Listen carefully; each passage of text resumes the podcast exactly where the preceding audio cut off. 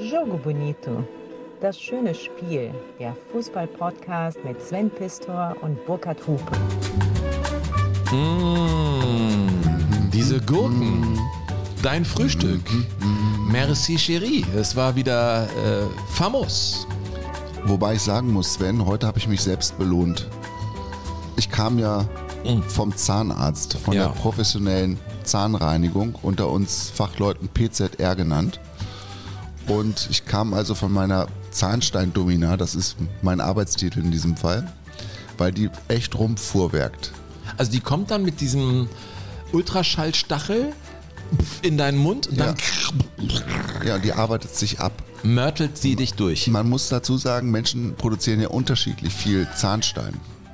Und ich produziere viel. Ist das eigentlich Kalk oder was ist das denn Ja, dann? genau. Also du bist so verkalkt, dass dann irgendwie aus deinen Zähnen raus Richtig. der Kalk kommt und da Ja. bildet sich der Zahnstein. Ja. Und die Domina muss das immer wegmachen. Die muss das Gefällt dir das wegflexen. denn? Naja. Gefällt es mir hier mit dir zu sitzen? Ich mach's trotzdem, Sven. Also du bist ein bisschen masochistisch veranlagt. Das weiß ich nicht, ob ich das so stehen lassen will. Zahnstein-Domina. Was denn? Alter ey, Gott sei deiner Seele irgendwann mal gnädig am jüngsten Tag. Ja. Sven? Ja. Ähm, wir haben einen, finde ich, total interessanten Titel gefunden für unsere Sendung heute. Eigentlich wollten wir ja unter fremder Fahne heißen, aber dann war es dir zu schlapp und du wolltest was, du wolltest einen catchy Titel haben. Ja, du bist immer so um, also du bist ja ein schlauer Typ, aber so bei, bei so Titeln bist du so ein bisschen zu sehr um die Ecke, finde ich. Ja, ich komme von der Tageszeitung, wir haben das so gelernt. Ja, Freund. weißt du? Ja. Ich denke, mein Leben findet halt nur in Schlagzeilen statt. Ja, in großen ich Buchstaben, gesagt, genau. Ja, Castaway. In Anlehnung an den Film äh, mit Tom Tom Hanks. Mhm. Hanks. der dann auf der einsamen Insel war, Flugzeugabsturz als einziger überlebt hat und dann hatte der doch so seine, seine Kokosnuss, mit der er sich anfreundete. Ja. Und ein Leben führte da, ehe er dann irgendwann gerettet wurde, nach Hause flog. Er war ein reicher Mann, war verheiratet und ihn trug im Prinzip die Fantasie, einmal mit seiner Frau wieder leben zu können, durch diese Zeit auf der Insel. Und als er dann zurückkam, was war dann, Burkhard? Dann war die alte weg. Wer? Die war vergeben. Die war, was soll sie denn Übrigens, auch machen? deine Frau ist eben wieder an der Forsythie vorbei nach Ja. Hause gekommen. Ich Ja. weiß nicht, ob du das jetzt gehört mit hast. Blaulicht, mein Freund. Ja, ja. ja. Ne, denn sie weiß, sie wird hier gebraucht. Ja, also Castaway ist unsere Idee. Also äh, müssen wir vielleicht erklären. Also Fußballprofis, die aus einem Land kommen, aber im Prinzip die nennenswerte Karriere irgendwo äh, absolviert haben und in der Heimat gar nicht so bekannt sind. Das ist so die Idee. Ja, und äh, wir sind im Prinzip durch euch darauf gekommen, weil wir haben immer mal wieder Mails bekommen, wo wir auf Fußballprofis aufmerksam gemacht worden sind, die man gar nicht so auf dem Schirm hat, wie zum Beispiel Armin Krings. Armin Krings ähm, ist in Mönchengladbach geboren, Anfang der 60er Jahre. Und der hat es in Mönchengladbach nicht wirklich geschafft, weil da einfach äh, auf seiner Position im Sturm andere Spieler waren, zum Beispiel ein Frank Mill, an denen ist er nicht vorbeigekommen. Und dann ist er eben nach Luxemburg gegangen und hat sich vorher überlegt, ja, aber irgendwie, ich will ja auch kein richtiger Fußballprofi werden. Und da konnte er aber auch so zweigleisig, also dual sagt man heute planen. Da hat dann noch eine Ausbildung bei einer Bank gemacht, natürlich in Luxemburg und hat dann für Avenir Becken gespielt. Avenir Becken, ganz kleiner Verein, der aber dann mehrfach Meister geworden ist. Und dann hat der Krings auch mit Avenir Becken Europapokal der Landesmeister gespielt. Und was soll ich dir sagen, Sven? Nee, der hat für Avenir Becken 318 Spiele gemacht und äh, hat in diesen 318 Spielen, nee, hat sogar noch mehr gemacht. Der hat äh, 300, fast 340 Spiele gemacht Boah. und hat dabei mehr als 250 Tore geschossen. Der war siebenmal Torschützenkönig in Luxemburg. Armin Kriegs. Ja, was für eine Entscheidung, oder? Zu sagen, mein Glück finde ich im kleinen Fußball und kann dann trotzdem zwischendurch mal auf der großen europäischen Bühne schnuppern und ist ein glücklicher Mensch geworden, der, der Armin Krings. Ja, und diese Geschichten finde ich so toll und so berührend, weil sie auch viel über, über den Fußball und das Leben erzählen und deshalb machen wir diese Folge und die nächste Folge auch unter diesem Titel. Definitiv. Äh, einer äh, der äh, Thomas Kraus vom Nordkorea hat uns auch auf den Pelé aus Neubrandenburg äh, gebracht. Mhm. Und hat uns auch den dazugehörigen Artikel geschickt. Äh, und wir sind ja Fans von Nordkorea geworden, müssen wir einfach an dieser Stelle mal sagen. Das stimmt, ja. Da gibt es ein episches Bild, wo dieser Pelé muss einfach so, oh, wo dieser Pelé, ähm, der dunkelhäutig ist, in die Luft geworfen wird, äh, mitten in der, ich sag mal, Blütezeit, wenn es überhaupt gab, in der DDR und im Fußball. Und da gab es ein Foto, das äh, ist schon ikonisch. Wo sie Anfang der 60er feiern. war das so, ne? Ja, 1964 war das, als sie aufgestiegen waren nach einem 7 zu 1 Sieg gegen Cottbus. Ähm, um den will ich mich heute kümmern. Also ich, ich finde es cool, eure Einwürfe da draußen, die ihr uns hört in äh, Jogo Bonito, hier weiter zu verarbeiten. So soll das sein im Fußball. Und es kam noch ein Einwurf, Burkhard, rund um die Gammler. Ja. Das muss man sagen, das Ding hat uns ja wirklich äh, weit getragen, weil einer schrieb uns, Burkhard, Ja, also für die, die jetzt ein bisschen auf dem Schlauch stehen, wir hatten ja in der vergangenen Folge uns so mit dem Zustand der Gesellschaft in Deutschland Anfang der 60er Jahre beschäftigt und da gab es ja so dieses Erscheinungsbild der Gammler, das dann auf einmal die Menschen beschäftigte, die Langhaarigen, die sich nicht regelmäßig wuschen und die dann nutzlos im Park rumhingen und die Menschen sich wirklich drüber aufregten. Und es war wirklich eine Welle der Empörung, die durch Deutschland schwappte und ähm, Naja, damit das nicht, war damit härtester Nazi-Duktus, muss man sagen. Das war ja diese Straßenumfrage in Hannover, wo dann wortwörtlich gesagt wurde, ich zitiere, unter Adolf wäre das nicht passiert, da hätte man irgendwie andere Lösungen gefunden und so. Das war ja ganz harter Stoff. Ja, wo die Feuerwehr rumgefahren ist mit Schläuchen und diese, diese Leute abgesprüht hat, damit sie mal wieder gewaschen werden. Dabei waren das Jugendliche, die sich dann auflehnten Genau. äh, in den frühen 60er Jahren und äh, Vorboten eigentlich äh, der, der Revolution Ende der 60er waren. Ja, und in diesem Zusammenhang hat uns der Martin geschrieben. Martin Busche. Martin, vielen Dank. Ich habe dir schon geantwortet, aber ich fand's ganz toll. Liebe Leute, als Ergänzung zu eurem Podcast und die Gammler Tondokumente empfehle ich das unfassbare Lied Wir von Freddie Quinn. Es ist krass. Ein echtes Zeitdokument. Und wir haben's gefunden, natürlich. Und spielen es als historisches Zitat. Soweit so gut. Aber jetzt. Er will nicht mit Gammlern verwechselt werden, wir. Wer sorgt sich um den Frieden auf Erden, wir. Ihr lungert herum in Parks und in Gassen, wer kann eure sinnlose Faulheit nicht fassen, wir, Ich finde das ziemlich eindeutig getextet. Oder? wir. Ja, lässt jetzt nicht so viel Raum für Interpretation, Interpretationen. Wahnsinn. Ja. Was für ein Song.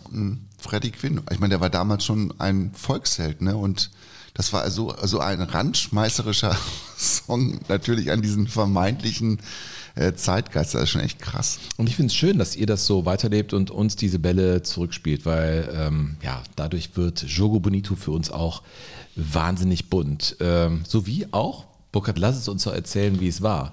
Die vergangene Woche für uns. Du hast gesagt, als wir da in Sunderland am Strand spazieren gegangen sind, diese zwei Tage waren für mich wie drei Wochen Urlaub. Ja. Es war traumhaft schön, unsere Jungstour nach England. Sollen wir, sollen wir euch mal erzählen, wie es war? Naja, also es haben ja schon auch ein paar Leute gef- gesagt, dass sie das gerne erfahren möchten, haben uns ja geschrieben, ihr müsst unbedingt von eurer Tour erzählen. Also es ist diese, diese Altherrentour mittlerweile, ne? also drei gestandene Mannsbilder. Ich teile mir immer ein Zimmer traditionell mit Armin? Lehmann. Ich könnte mir mittlerweile ein Einzelzimmer leisten. Das war damals noch nicht so, Stimmt. aber äh, ich konnte das eigentlich nie und mach's trotzdem. Aber ich, wir, wir stehen immer auf getrennte Betten. Ja. Und das ist in England gar nicht so leicht zu erklären. Ja, ja. Also auf jeden Fall Flug nach Manchester und dann in den Zug gestiegen, rübergefahren nach Middlesbrough. Das sind etwa drei Stunden Zugfahrt, also Richtung Osten. Und dann kamen wir in Middlesbrough an und ich, wir hatten keine Ahnung, was das für eine Stadt ist, Middlesbrough. Und ich hatte gedacht, das ist so eine mittelständische Stadt und das ist aber eine total abgefuckte Stadt, muss man sagen. Na, Du bist ja da, ich meine, der Weg dahin von Manchester war ja zum Teil, äh, sah das aus wie im Auenland bei Herr der Ringe, finde ich, wenn ja so kleine Flüsschen sich in diesen Tälern... Mhm. Das aber jetzt. Na, ja, du, äh, du guckst ja nicht raus aus dem Fenster beim Zug. Ich habe da rausgeguckt und meiner Ich guck Fantasie raus, freien Lauf natürlich gucke ich raus. Ähm, Dann ich guck mal dich die nicht Frau, die da, weißt du noch, die, die Frau, die kam im Servicewagen, ich meine, das ist eine Fußballtour und wir trinken dann auch Bier. Ja. Und äh, dann haben wir mit ihr verhandelt, wollten drei Bier und dann sagte sie, ja, aber wenn ihr vier nehmt, dann ist das die, die vierte Dose umsonst. Und dann haben wir gesagt, ja, dann nehmen wir sechs. Mhm. Ja. Und dann kamen wir in Middlesbrough an, aber es half nichts, Bier getrunken zu haben, als wir da ankamen. Es ist wirklich, wir müssen es einfach sagen, wie es ist. Sorry, es ist eine hässliche Stadt. Ja, es ist einfach dreckig und runtergekommen. Man kann das nicht anders sagen. Wir, und wir waren in einem kleinen Hotel am Rande des Drecks. Äh, Die, die haben auch Müll im Vorgarten. Ich dachte, das gibt's überhaupt nicht. Ja. Macht denn hier keiner sauber? Mm, Unfassbar. Es war, manchmal waren es war auch trostlos. Schrottplätze im, im Vorgarten, wo dann irgendwie vier oder fünf kaputte Autos standen. Das war echt irre. Und wir mit unseren Rollkoffern, meiner ist so hässlich und giftgrün, dass den niemand klaut, auch da nicht. Krötenkotze war das. Krötenkotze. Und da haben wir Zimmer klar gemacht, dann sind wir trotzdem downtown äh, in den Pub gegangen. Neben uns saßen dann vier Frauen, glaube ich, zusammen. Die waren so laut und so plärrend, also Engländerin wie irgendwie aus dem Bilderbuch rausgehüpft, auch optisch, ne? dass man denkt, okay, cool, dass wir Bier haben hier und gleich zum Fußball gehen. Ja, und das Fußballspiel dann abends im Riverside Stadium, zweite englische Liga. Middlesbrough gegen, Wobei Stoke, gegen Stoke City. Ja, es ist so eine moderne Schüssel. Ich fand es ging jetzt so. Naja, aber direkt am Hafen. Also da ist ja, Ja, direkt neben dem Stadion ist äh, äh, die, dieser Hafen und da war auch ein, ein Schiff vor Anker und das fand ich schon ganz schön. Ja. Middles, Middlesbrough steht äh, ja wirklich gut in der Tabelle in der zweiten Liga. Also die können vielleicht sogar noch direkt aufsteigen. Haben es aber nicht geschafft, gegen Stoke zu gewinnen. Und was ich besonders fand, war, dass an diesem Abend, der echt kalt war. Ne? Es war ein oder zwei Grad. Zwischendurch gab es Regen und Schnee. Ich habe meine lange Unterhose vergessen. Ja, Ich habe mir den Arsch abgefroren. Ja, soll ich nächstes Mal wieder den Koffer für dich packen? Ich mache das gerne, Sven. Das weißt du. Auf jeden Fall war das Spiel so, hm, aber ähm, das Coole war eigentlich, dass wir nach dem Spiel noch einen anderen Pub gefunden haben, der quasi alles wiedergespiegelt hat, was wir bis dahin in Middlesbrough erlebt haben. Das war der abge also ich, hab, ich saß noch nie oder fast nie in so einem abgeranzten Lokal, wo es derartig nach Pisse gestunken hat. Ja, das stimmt. Wo wir Also das- im Laden, nicht im auf dem Klo. Ich war auch nein. einmal auf dem Klo und muss sagen, das war nochmal, ich Ja, irgendwo muss es ja herkommen, Ich Sven. mache mit meinem Sohn ja gerade Kurvendiskussion und exponentielle Funktionen. Das Ja. war äh, exponentiell gesteigert, was, was diesen Urinalaspekt angeht. Ja. Furchtbar, ekelhaft. Ja, und ich habe auch, glaube ich, noch nie aus so dreckigen Gläsern Bier getrunken. aber ich habe auch geguckt, die gewaschenen Gläser, die da hingen, oder die gespülten Gläser, also die waren so, so da war so ein weißer Schleier drin. die waren blind. Die- so, das war Middlesbrough. Äh, Und das Frühstück, das müssen wir noch erzählen. Das war so geil. Ja. Wir kommen dann 9 Uhr zum Frühstück. Äh, Ist okay für euch, weil das und ich jetzt erlebt. Das kann dir jetzt keiner antworten, Sven. Naja, Was soll das denn? Wieso? Ja, Red einfach weiter. Ich komme dann zum Frühstück und du sitzt dann schon Ja. äh, mit deinem Bohnen, dem Speck, der Kein Boden. Ich vertrag keine Boden. Das müsstest du Aber mittlerweile was- auch wissen. Speck, also deftig, also deftige Platte. Ja, Was? Rührei und dann noch diese dreieckigen Röstis, die ich weiß gar nicht, wie die heißen. So, und dann kommen Armin und ich da an und dann wolltest du auch noch ein zweites Mal gehen und die sehr nette Frau, das muss man sagen, Ja. wies sich darauf hin, dass man in diesem Hotel nur einen Teller nehmen Man darf. durfte nur einmal zum Buffet gehen, ja. Und dann hat sie gesagt, nein, Nein, sorry, ja. das sind die Regeln. One plate. Only one plate. So, also. War, das war ihr Satz. Und dann muss man sagen, sind wir nach Sunderland gefahren. Ja. Und über Sunderland muss man sagen, es ist eine super schöne Stadt. Ja, und das hatte ich ganz anders erwartet. Also aus der Doku Sunderland Till Ja. I Die, wo man die ganzen zahnlosen Biertrinker da sieht und, Mhm. und feiert für dafür, wie sie sich im Leben zurechtfinden und wie sie ihr Herz an diesen Fußballverein verschwendet haben.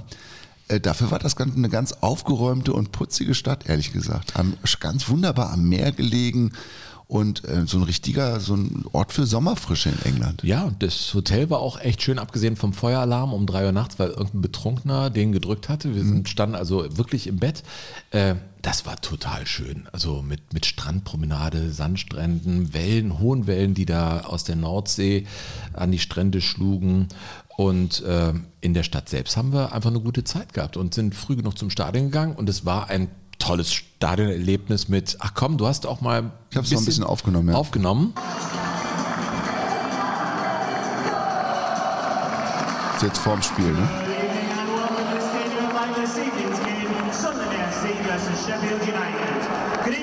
Sunderland! Yeah!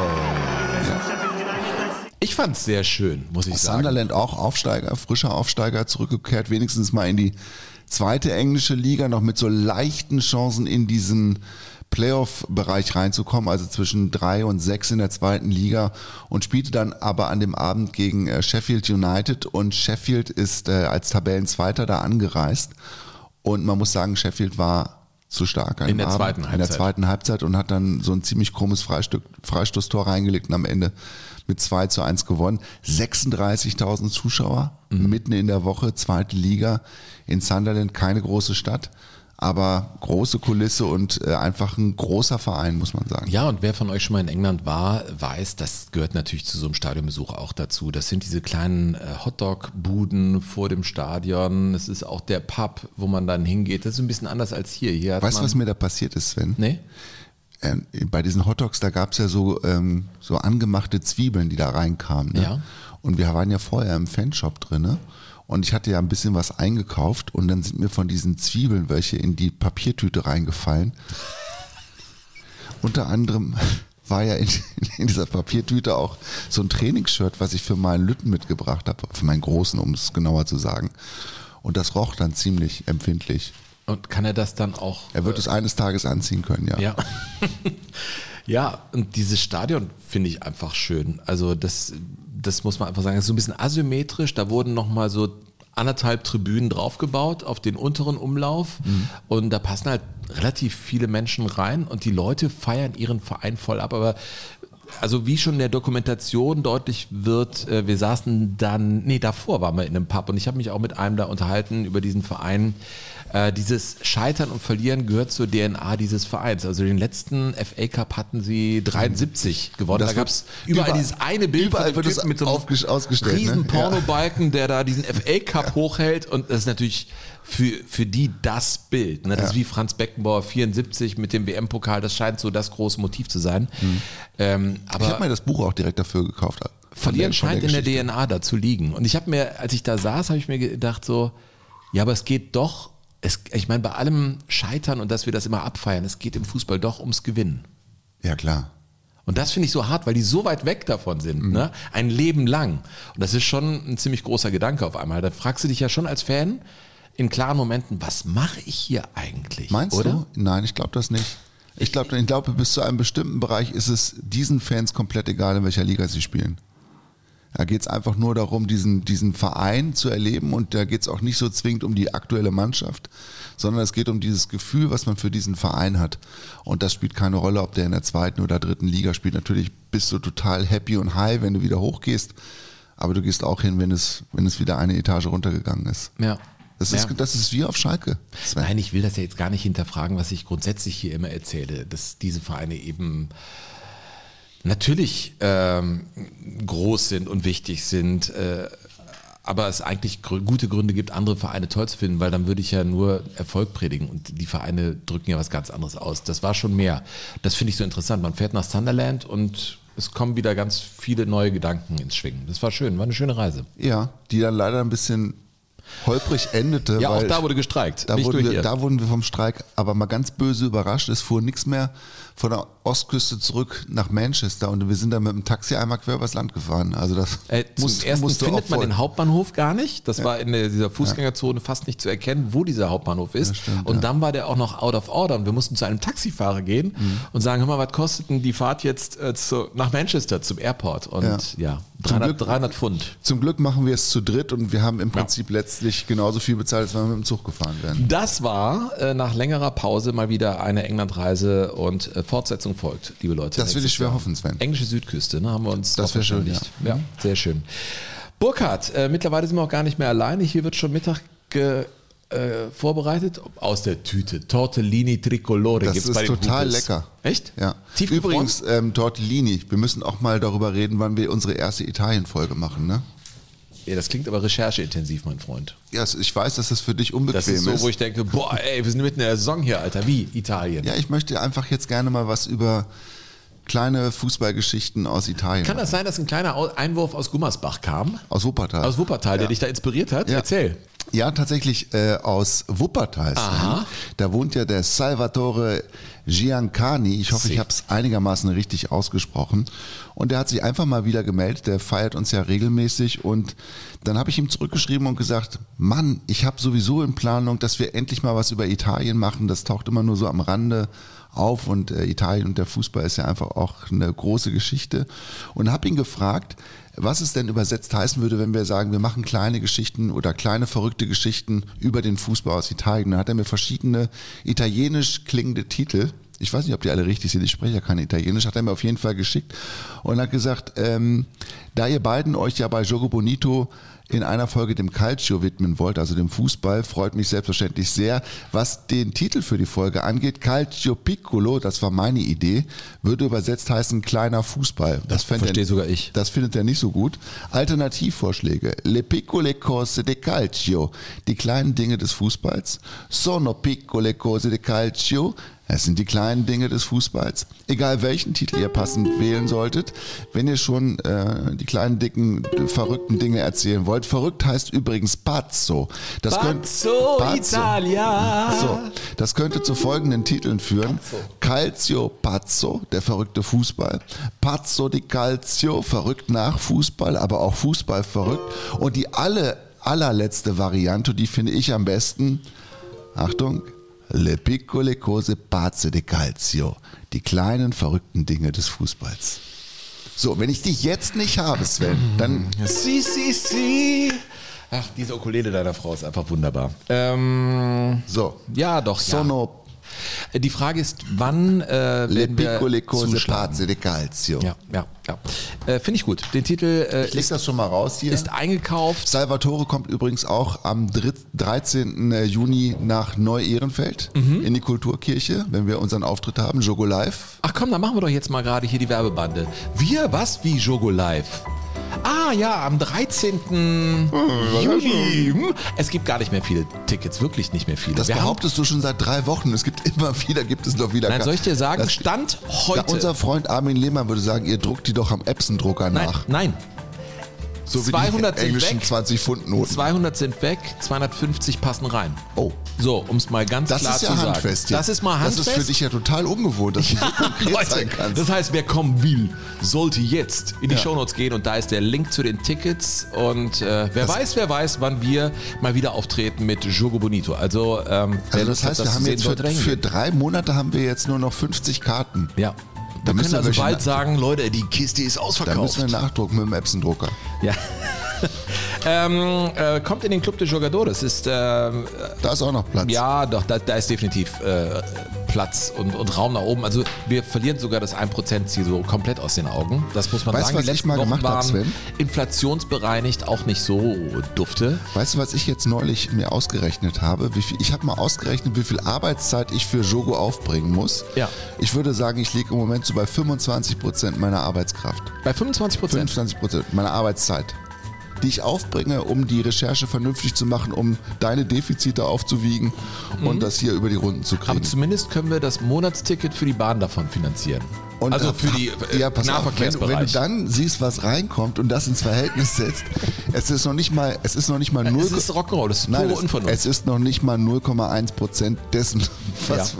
was im Monat Ja. sonst reinkommt. Also, äh, was soll ich sagen? Ihr esst schon hier tiefgefrorene Tortellini, ne? Tricolore. Ja, da ist es auch.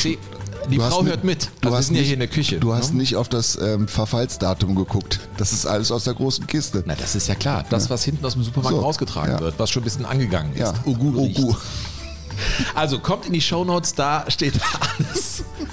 Heute sind wir ein bisschen albern, ne? Kann das sein? Nein. Ich weiß auch nicht.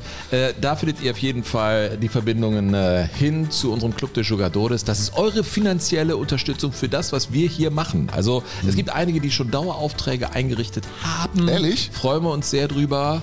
Äh, einige unterstützen uns wirklich und das tut uns gut und macht das Ganze hier möglich. Alle Infos findet ihr da. PayPal, Ich habe das Gefühl, bei mir ist seit Jahren nichts mehr gekommen. Sven. PayPal, ähm, es gibt die IBAN oder auch die Kreditkartenmöglichkeit. Äh, Leute, wenn ihr das hört und das genießt, dann gebt Gas. Ähm, das ist natürlich kann für Umme sein, aber wäre schön, wenn ihr das unterstützt. So, Ja, wir haben noch ein paar Reaktionen, Sven. Ja. Zum Beispiel von Philipp Jonas Breuer, bevor wir dann auch tatsächlich mal auf die einsame Insel gehen, der Fußballer, ja, ins Castaway. Äh, eine Mail von Philipp Jonas Breuer, der äh, auch sich natürlich, was heißt natürlich, er bedankt sich in, in aller Ausführlichkeit. Mhm. Auch ihm haben wir durch die ähm, Koran, Ko, Quarantäne. Corona Containerzeit. Ja, ja, Ja. durch die Corona-Quarantänezeit geholfen. Und er hat sich besonders über die Zweitligaserie äh, Folge gefreut, über dass wir uns mit Union Solingen beschäftigt haben, mit Dirk Hupe, meinem Namensvetter, mit dem ich aber weder Frisurendubel. Ja, das wäre was. Der hatte doch so ein Mini-Pli. Ja, ne? der hatte Mini-Pli und der hatte vor allen Dingen Schnuppes, der sich gewaschen Das ist geil, hatte. ja. ja. Also, dass wir uns mit dem beschäftigt haben und äh, fand das super und hat mir dann ein bisschen was aus äh, Italien geschrieben. Er hat längere Zeit in Mailand gelebt und hat eine ganz wunderbare Geschichte geschickt und die möchte ich gerne vorlesen. Wo wir schon in Mailand sind, das Champions League Finale 2010, Bayern gegen Inter, schaute ich im Online-Stream bei der RAI wobei sich meine Wohnung in großer Nähe zum völlig überbelegten Mailänder Stadtgefängnis befand. Dort verfolgte man das Spiel selbstverständlich auch, allerdings ganz klassisch im Fernsehen. Plötzlich gab es aus der Richtung des Gefängnisses einen dumpfen Knall und einen Aufschrei, wie aus 20.000 Kehlen. Ich fragte mich, was da los sei, da auf meinem PC das Spiel gerade so vor sich hin plätscherte. Zwei Minuten später wusste ich, Diego Milito hatte zugeschlagen und mein Stream hinkte einfach ein wenig hinterher. Das 2 zu 0 konnte ich dann ob des stadiongleichen Lärms schon erahnen, obwohl auf meinem Bildschirm wiederum noch kein gefährlicher Konter der Nera Azzurri lief. Nach dem Spiel waren zumindest die Interisti unter den Mailändern völlig aus dem Häuschen. Überleg mal, du sitzt in einem Gefängnis und alle Insassen brüllen zur selben Zeit Tor für Inter, weil der Fußball in Boah. diesem Moment viel wichtiger ist als die Umgebung. Und äh, was, das, was das für ein Erlebnis sein muss, oder? Also so ein Champions League-Finale zu verfolgen. Mega Geschichte. Wie cool. Ich glaube, wir sollten für tolle Geschichten, es kommen ja so viele, irgendwann mal äh, einen Preis ausloben. Vielleicht eine Tasse oder so. Es gab ja auch schon den einen oder anderen Merch-Vorschlag. Also Ja. dein quasi wird ja äh, verlangt. Ne? Oder wusstest du eigentlich als T-Shirt-Aufdruck? Sven, wusstest du eigentlich? Sven, wusstest du eigentlich, ne? Ähm, ja, keine Ahnung. Wir, wir wollen das Ding hier weiterleben. Äh, Carsten Hellhund hat uns geschrieben und das hat mich sehr berührt. Er schreibt, hallo, eine kurze Anmerkung zu mir. Ich bin stark sehbehindert und deshalb benutze ich den Sprachassistenten meines Handys, um diese Mail zu schreiben. Daher seht mir bitte das eine oder andere nach. Äh, das nicht ganz so stimmt. Ich bin 54 Jahre alt und Gladbach-Fan. Meine größte Leidenschaft ist halt der VfL und ich finde eure Sendung sehr gut. Ich bin stark sehbehindert und auch ansonsten stark behindert. Ich habe eine MS, die stark zugeschlagen hat. Multiple Sklerose, schlimme Krankheit. Ich höre eure Sendung meistens abends im Bett vor dem Einschlafen. Das tut mir auch sehr gut. Ich hoffe, ihr macht weiter und es kommt noch einiges dazu. Liebe Grüße, Carsten. Er hat auch noch einen Vorschlag geschickt ähm, was wir auch machen sollen. Carsten, äh, wir äh, haben das hier aufgenommen und, und mich berührt das, dass wir euch vielleicht auch in Lebenssituationen so begleiten dürfen mit diesem Podcast und vielleicht auch Licht in so manch dunkleren Tag reinbringen können. Und wenn wir das schaffen, ist das viel, viel mehr wert als der gesamte Club de Jugadores. Carsten, ich wünsche dir alles Gute. Dem schließe ich mich an, Carsten.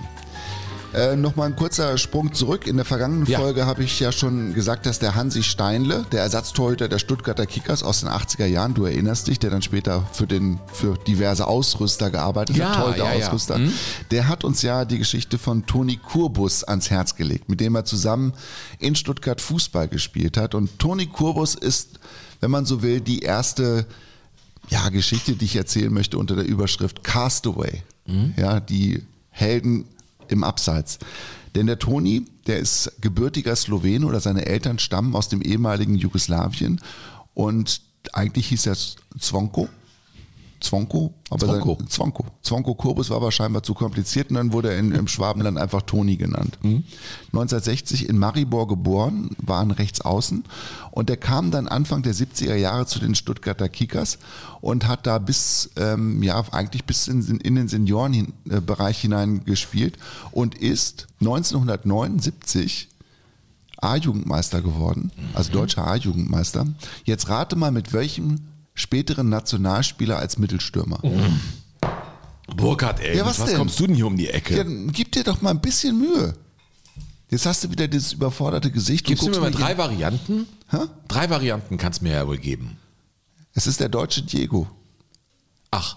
Ja. Nee, ehrlich? Ja, Guido Buchwald. Nee, mit dem Guido? Mit dem Guido. Ach. Ja, und der Guido hat nämlich damals noch Mittelstürmer gespielt. Guido Buchwald. Ja, wie so viele, die umfunktioniert Ja, wurden, das stimmt. Ne, by the way. Ja, ich bin, glaube ich, der einzige Vorstopper, der immer Vorstopper war. Ich, ich Ich habe durfte nie letztens mit. Joachim Hopp gesprochen, der war auch Stürmer, Ja. kam und Ewald Lien machte aus ihm dann äh, einen ja, Knochenbrecher. Ja, auf jeden Fall hat der Zwonko, also der Toni Kurbus, der war der Rechtsaußen bei den Stuttgarter Kickers. Und dann ist das ja manchmal so, aus dem letzten Jahr A-Jugend dann in den Seniorenbereich reinzukommen, ist ein bisschen schwierig. Und so war das bei ihm auch. Und er musste dann äh, in der zweiten spielen mit dem Hansi Steinle zusammen, der war der Torhüter damals. Und die kickten also so zusammen. Und dann gab es in einem Spiel einen unglaublichen Eklat. Und dann am Ende dieses Eklats hat der Toni seine Treffsicherheit bewiesen, indem er nämlich den Linienrichter angespuckt hat. Und dann wurde er für mehrere Monate gesperrt und zur Strafe, das muss man sich jetzt mal vorstellen, zur Strafe, schreibt der Hansi, zur Strafe wurde der Toni dann zum Training der ersten Mannschaft beordert.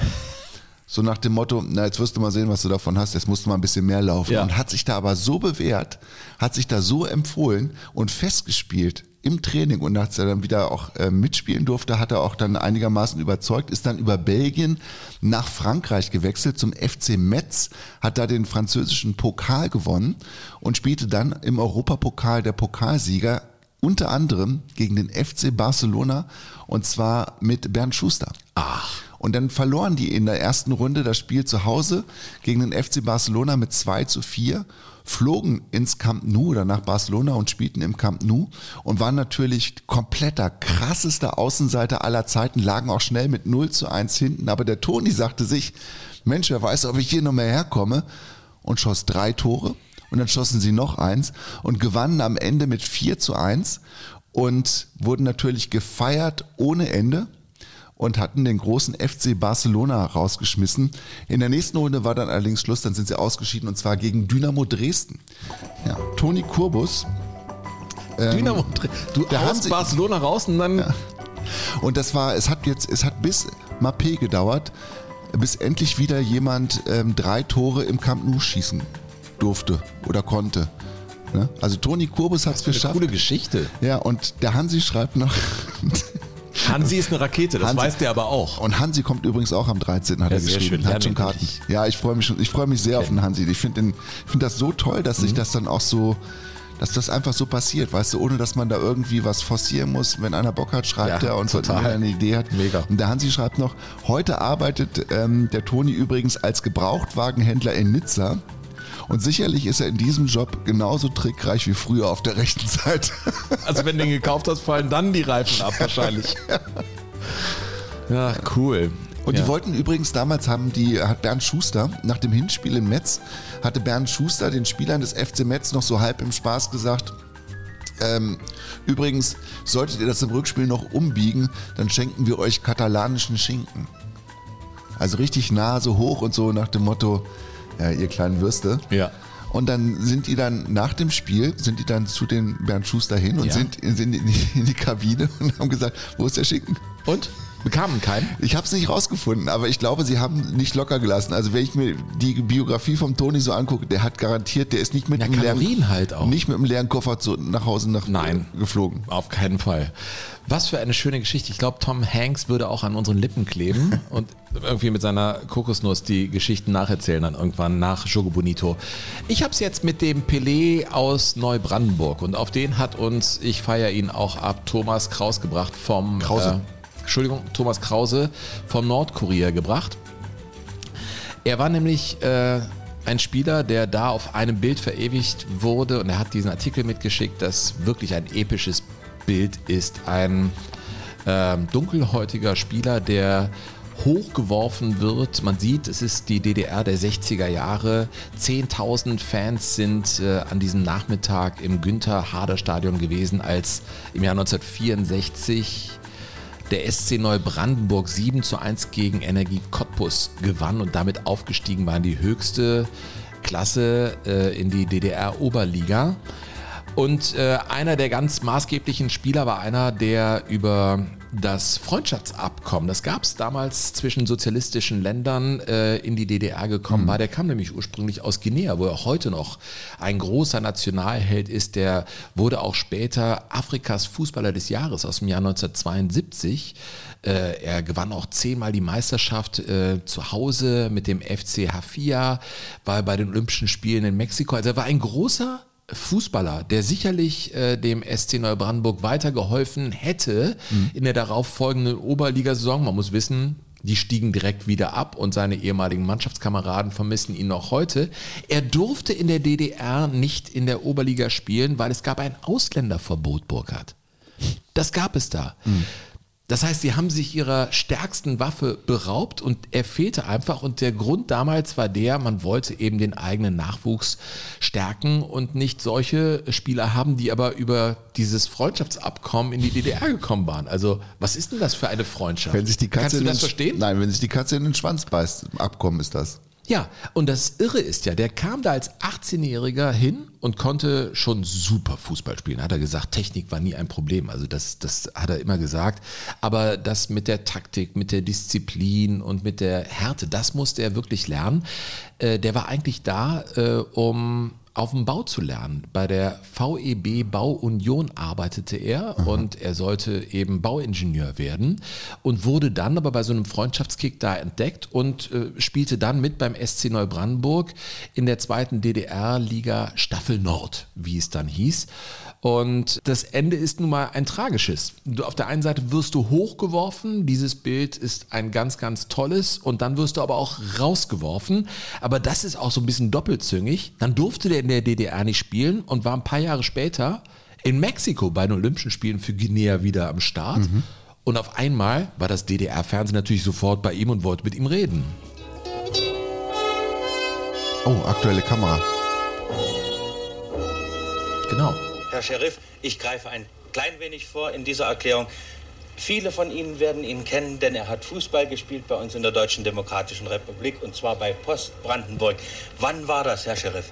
Das war von 1962 bis 1964. Sie waren dort als gutes Deutsch, Student. ne? Was haben Sie studiert? Ja, ich habe Bauwesen, Bauwesen studiert. War das eine schöne Zeit? Erinnern Sie sich Ja, gerne das dran? war ganz schön, ja. Ja. Das war die schöne Zeit. Eine sehr schöne Zeit. Sitzt da eben in Mexiko bei den Olympischen Spielen mit einer Sonnenbrille an. Ein wirklich ein sehr, sehr hübscher Mann, der äh, aber auch trickreich gespielt hat. Äh, es war zum Beispiel so, dass er da in dieser zweiten DDR-Liga so einen Elfmeter-Trick hatte. Kennst du das noch früher? Dass man den Ball hinlegt, der Torhüter denkt, es kommt noch nichts und dann direkt mit der Picke abzieht, während man ihn hinlegt. Das hat er gemacht. Und man nannte ihn da, er hatte so einen Rufnamen. Weißt du, so ein Schlitzohr. Ne? Irgendwie so klack, das ist- rein. Haben wir doch früher gemacht. Kennst du das noch? Dieses äh, Ja, aber das, das haben wir Picke? auf der Wiese hinterm Haus gemacht, aber doch nicht in dem richtigen Spiel. Ja, aber er, ja, bitte, ja, genau. Und sein Rufname war auch Ballon d'Or. Also ja, weil der wirklich ein, ein toller Spieler war. Und in der Zeit, und das finde ich sehr interessant, sag das mal heute einem Spieler, der in der heutigen Welt wahrscheinlich so nutzenorientiert unterwegs ist, äh, mit anderen Worten, so viel Geld wie möglich verdienen will, der hatte äh, Angebote vom 1. FC Köln und von Hertha BSC. Da hätte es ihn hintreiben können. Er hatte wirklich, äh, ja, ja, er hat- hätte hingehen können, aber er selber hat gesagt, ich bin Kind der Revolution. Er hat das ernst gemeint mit dieser sozialistischen Sache, ging in die Heimat und wurde da eben zehnmal Meister und eine Ikone ähm, in seinem Heimatland. Das ist ja spannend. Und ging nicht in die Fußball-Bundesliga, aber Angebote wären da gewesen. War also echt, ja, du, der war Afrikas Fußballer des Jahres 1972. Das war jetzt nicht irgendein Nasen, Nasenbohrer. Und den Anfang seiner Karriere hatte er dann tatsächlich äh, da beim SC Neubrandenburg. Das ist der. Pelé. Hm? Ja, danke für die Geschichte an den Thomas von Nordkorea. Auch Ja. ohne dich wären wir nicht drauf gekommen. Ich möchte noch ganz kurz als Ergänzung sagen, dass die Geschichte auch äh, im Nordkorea ganz toll anfängt mit einem Zitat nämlich. Und das heißt, der hatte zwei Hosen und zwei Jacken unter der Kluft, Ohrenschützer auf dem Kopf. So hat er Fußball gespielt. Klaus-Peter Krabbe muss immer noch lachen, wenn er in diesen Kickeraufzug nach mehr als 56 Jahren aus dem Gedächtnis abruft. Ja. ja. Ja, Ja, tolle Geschichte. Geschichte, Thomas, ja. vielen Dank. Wenn du noch mehr von dem Zeug hast, immer her damit. Haben wir jetzt eigentlich Werbung für den Nordkorea gemacht? Wir können gar nicht genug Werbung für Tageszeitungen machen. Aber Sven. umgekehrt kann man auch für uns nicht Werbung genug machen. Äh, Das ist vielleicht so ein Appell an euch da draußen. Mm, wenn ihr Lust habt, diese Folgen zu abonnieren von uns oder zu teilen oder Freunden mitzuteilen, hey, hier ist ein cooler Podcast, dann macht das. Das ist ganz einfach, wenn ihr bei Apple seid, gibt es ja äh, dann in dem Podcast, in dem Feld, glaube ich, dieses Ding, dieser Pfeil, der nach oben zeigt, teilen. Einfach rausschicken an Freunde, Freundinnen, an Fußballinteressierte, wenn ihr im Verein seid. Teilt diesen Podcast, denn wir wollen und wir müssen wachsen und äh, das ist, glaube ich, eine wichtige Botschaft. Teilt das Ding und vielleicht haut der Nordkorea auch mal einen raus. Wäre ja vielleicht was. Ansonsten Geschichten gerne an uns an info.jogo-bonito.de. Burkhard Hupe sortiert gerade seine Unterlagen. Hast du noch eine Geschichte für uns? Ich habe noch eine Geschichte. Ah, wie schön. Sven, stell dir vor, du bist zweimal holländischer Meister geworden. Bin ich nicht. Du bist- ich, also stell mir das jetzt vor. Ja, du bist zweimal holländischer Pokalsieger geworden. Du hast dreimal den Europapokal der Landesmeister geholt. Dann habe ich bei Ajax Amsterdam gespielt. Du hast einmal den Pokal mit dem Hamburger SV gewonnen. Und du hast einmal den Europapokal der Pokalsieger mit dem Hamburger SV geholt. Aber du hast nie auch nur eine einzige Minute als Deutscher für Deutschland gespielt. Was ist in diesem Leben passiert? So, das ist jetzt Das mal ein ist Brett, meine oder? Romanvorlage. Oder? Irre, was ist denn das? Was kommt denn jetzt? Jetzt kommt die Geschichte von Horst Blankenburg. Horst Horst Blankenburg. Siehst du, du musst auch nachfragen. Blankenburg? Oder? Blanken, genau, der Holländer hat Blankenburg gesagt. Und der Horst Blankenburg hat eigentlich eine ganz normale Karriere in Deutschland angestrebt als Fußballprofi, stammt übrigens aus Heidenheim. Ist bis heute Aber der beim HSV ist der doch. ja, aber er stammt auf, aus Heidenheim. Er ist der, bis heute der berühmteste Fußballsohn der Stadt Heidenheim. Und der Horst Blankenburg hat ähm, eine Karriere gestartet im, im, im, im bezahlten Fußball in Deutschland, äh, ist von Max Merkel entdeckt worden für den, für den ersten FC Nürnberg damals, 1967, ist mit Nürnberg eigentlich auch Meister geworden, hatte aber fast nie gespielt, weil er im Sommer, bevor es da losgehen sollte, einen schweren Autounfall hatte und dann ist er nicht mehr so richtig in die Schuhe gekommen. In dem darauffolgenden Jahr ist dann zum Wiener SC gewechselt für ein Jahr kam zurück zu den Münchner Löwen, hat dann da gespielt und war auch einigermaßen erfolgreich, als Libero übrigens. Und wurde dann da entdeckt von Ajax Amsterdam. Die brauchten einen neuen Abwehrchef. Und dann haben sie gesagt, der kann Fußball spielen, der hat Spielverständnis, der ist taktisch variabel, der ist schnell, der ist elegant und haben sich Horst Blankenburg, Anfang der 70er Jahre, Al- da war ja Ajax Amsterdam schon eine richtig eine große, richtig große Nummer. Nummer, natürlich. Dann haben Wie sie, kommen die denn auf den? Ja, die haben den beobachtet und ähm, der ist denen empfohlen worden. Dann haben sie den ein paar Mal spielen sehen, dachten sich, das könnte einer werden. Rinus Michels wollte den dann haben. Der hat gesagt, das, das, das kann funktionieren. Selbst der Hennes Weißweiler hat gesagt, so wie der Horst Blankenburg das Libero-Spiel interpretiert, kommt es meiner Idealvorstellung am nächsten. Das ist ja schon der Ritterschlag, muss man sagen, ne, wenn der Hennes Weißweiler das sagt. Also Ajax wollte den, Ajax bekam den für die damalige Rekord Rekordablösesumme von 320.000 Mark. Also so viel hat vorher noch nie ein Löwenspieler gekostet. Er ging nach Holland, war sofort erfolgreich, weil er nämlich eins machte. Wenn die gegen eine stärkere Mannschaft spielten, dann spielte er als Libero hinter der Abwehrkette. Wenn sie gegen eine schwache Mannschaft spielten, spielte er vor der Kette wie ein zusätzlicher Mittelfeldspieler. Also total modern, eigentlich wie Franz Beckenbauer das auch gemacht hat. Und trotzdem hat er nie ein Länderspiel gemacht, obwohl das mit, mit Ajax dann sofort durch die Decke ging. Und er hat das natürlich genossen. Ein junger Kerl kam in die Niederlande, Fußball verrückt. Ajax war einfach, das war einfach hipper Scheiß, muss man sagen. 320.000 D-Mark? Mhm. Ja. Das ist viel Geld. Ich recherchiere gerade in einer anderen Sache. Jupp Kapellmann wechselte zum Beispiel vom 1. FC Köln zu den Bayern für 800.000 D-Mark. Das war damals ein Rekordsumme. Ja. Das war also richtig viel Geld für einen, der noch gar nicht so viel auf der Schulter hatte. Genau. Und dann ist er aber 71. Der muss ja die Fantasie von solchen Trainern wie Michels Rinus- und Weißweiler total Ja. inspiriert haben. Aber Rinus Michels war dann auch nur noch ein halbes Jahr Trainer bei Ajax. Dann hat äh, Stefan Kovac übernommen, der rumänische Erfolgstrainer. Und dann haben die dreimal den Europapokal der Landesmeister gewonnen. Und dann gibt es, es gibt ein Interview, das ich gefunden habe mit Horst Blankenburg. Das hat er damals in den frühen 70er Jahren dann wirklich auch mal auf Deutsch gegeben. Und eine Antwort in diesem Interview fand ich ganz besonders. ist für mich immer wieder wa- was Neues. Ist einmalig für mich. Ich meine, in Deutschland gibt es sowas nicht, so eine Begeisterungsfähigkeit. Das gibt es nicht. Das ist für mich immer wieder was Neues, was Einmaliges. Ja, Wahnsinn. Ja gut, äh, es ist ja halt so, wenn du dann auf einmal da äh, in, in den Niederlanden aufschlägst bei Ajax, dann Was soll ich sagen? Da ist das Leben anders.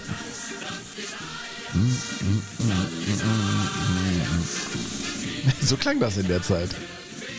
Ja, wer bringt den, den Cup nach Haus, heißt es, glaube ich, übersetzt in den Europapokal. Das konnte ja nur Ajax sein. Ich meine, die haben das dreimal in Folge geschafft. Die haben den Weltpokal gewonnen. Die waren so gut. Und äh, der Horst Blankenburg hat immer gesagt, das Größte für ihn bei Ajax war eigentlich, dass er Johann Cruyff getroffen hat. Ich meine, er hat in sein, seiner Karriere wirklich gegen alle großen Spieler antreten dürfen. Aber er hat gesagt, mit Johann Cruyff zu spielen, das sei das Allergrößte gewesen, den zu erleben im Training und auf dem Platz. Das hat er damals dem holländischen Fernsehen verraten. Das Größte war der erste Moment, als ich Johann gesehen habe. Ich denke, das kann nicht.